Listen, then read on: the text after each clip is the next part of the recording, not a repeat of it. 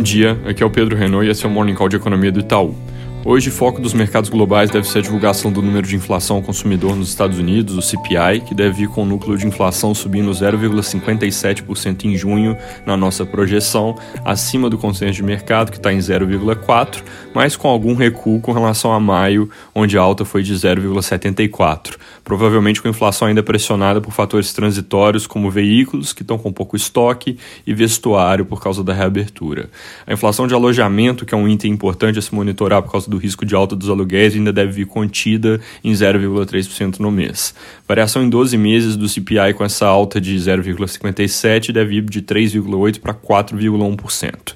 É, comentando sobre algo que ainda está bem fora, que já está bem fora do radar nos Estados Unidos há um tempo, taxa de contágio e casos de Covid vem registrando alguma alta por lá, ainda que com casos vindo de níveis muito baixos, e essa alta é concentrada nos estados que ainda inocularam pouca gente, reforçando então a necessidade de avançar de forma homogênea nas campanhas. Em nível nacional, os Estados Unidos cobriram cerca de 56% das pessoas, mas tem bastante diferença regional por trás dessa média. Covid também volta ao foco nos Estados no Reino Unido, onde o governo decidiu fazer uma estratégia mais ousada de tirar todas as restrições em um momento onde casos estão em alta, basicamente com a leitura de que hospitais não estão lotados, tem folga no sistema de saúde, a população mais vulnerável já está coberta, então o risco é menor e dá para ir tratando o que for aparecendo. Mundo inteiro de olho nisso, porque vai acabar sendo um teste importante de um modelo que outros países podem seguir. Passando pela China, dados de comércio internacional vieram acima do esperado em junho, com alta de 32% das exportações, enquanto o consenso era 23%, e importações subindo 34% contra expectativa de 29%, tudo isso na comparação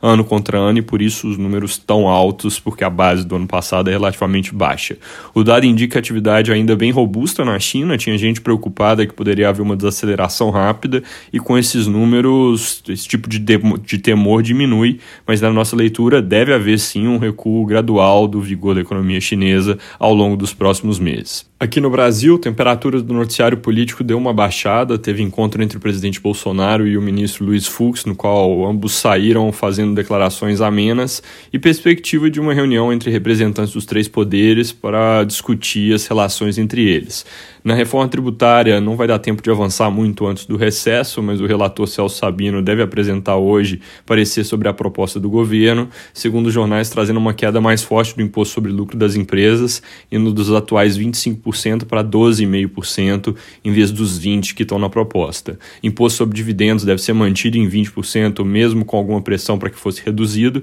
mas como eu já tinha mencionado ontem, algumas coisas devem ficar de fora, como cobrança de dividendos entre empresas da mesma holding. Também deve ficar de fora a taxação sobre rendimentos de fundos imobiliários, que hoje são isentos e tendem a continuar assim. Importante acompanhar para ver se sai mesmo o parecer e se essas informações se confirmam. Falando de dados, agora às 9 saiu dado de receita de setor de serviços em maio, que na nossa projeção deve ir com alta de 0,6% no mês, na variação contra abril, e 21% na comparação contra maio do ano passado, um pouco abaixo do consenso de mercado. Lembrando que o destaque deve ser o componente de serviços oferecidos às famílias, que é o que engloba bares, restaurantes, salões de beleza, coisas que ainda sofrem com isolamento, e ele deve subir 30% na variação mês contra mês, depois de ter avançado 9% em abril e caído 28% em março. É isso por hoje, bom dia!